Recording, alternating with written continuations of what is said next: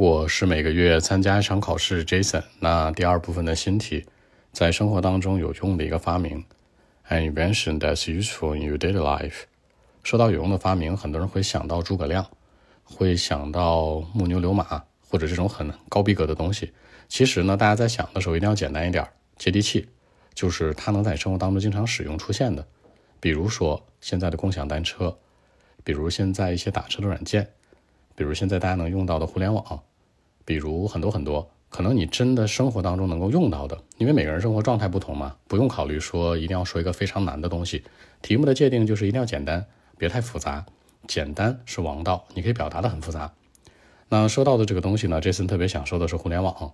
那互联网本身我们都会用，无论是手机上面，还是你的软件上面，还是电脑上面、笔记本上面都会用到。那它的特征是什么呢？对工作、生活、学习帮助都很大，覆盖的面都很广。而且大家要知道呢。互联网在我们国家其实没有多少年，大概二三十年的历史。然后呢，在这过程当中，人们拿它打游戏，慢慢演变成学习的东西，慢慢演变成工作必不可少的一部分。现在生活里面它是随处可见的。所以说呢，这个话题这样去说比较容易，而且第三部分呢去提问也是围绕它展开比较好说。那可以强调互联网的什么呢？比如说 online education，比如它的一些对学习的帮助，可能去通过互联网要去完成一些作业。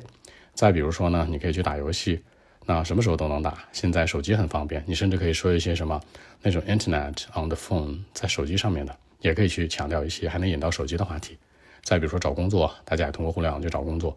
你出国留学，甚至说不用去到其他国家，直接在什么手机上学习就行。可能一年你到其他国家都不用去，你在本国读一个书就可以了。所以说它帮助非常大，而且除了年轻人用之外，老年人、的爸爸妈妈谁都会用，对不对？每天都离不开。他们刷一刷 TikTok 呀，用一些这个 radio 啊，听一些 music 呀，都是跟它相关的。所以这个发明是什么？就是一个 Internet，互联网也是一个发明嘛。OK，我们一起来看一下。Well, actually, speaking of the topic, I must say it is uh, the Internet. You know, actually today it's uh, widely used in every country, and of course, I mean, in our life, study, and work. All of us like to use it for fun, for education, for everything, you know. It has been a very important part of life. The internet has uh, changed our life a lot. I mean, it has been with us uh, more than 30 years, maybe, in my country, in China. Not only among young people, but uh, of course among older ones, you know, like my grandma, grandpa. All of them like to use it. By the way, the internet has uh, made our life more brilliant than before, I think. And undoubtedly. For example, the online study is an important part of students' life. For example, they can finish all the school things with the help of the internet. You know, assignment, homework, class, everything. And uh, an online interview or an online students meeting, I mean, no matter where they are, they can just do it on time Besides, job hunters, for example, the people you know who want to find a better job, the job hunters who they have for more chances to get a more decent job.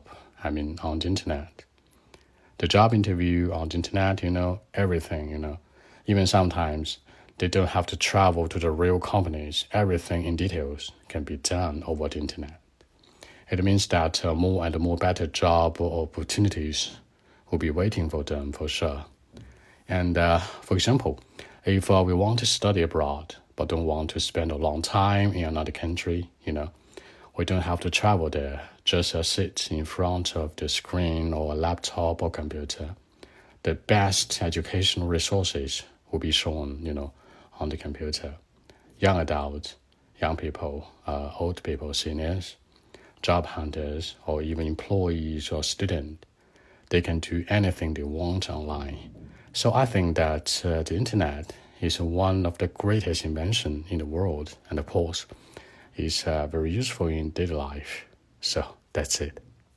好，那更多的文本问题呢？微信 b 一七六九三九一零七。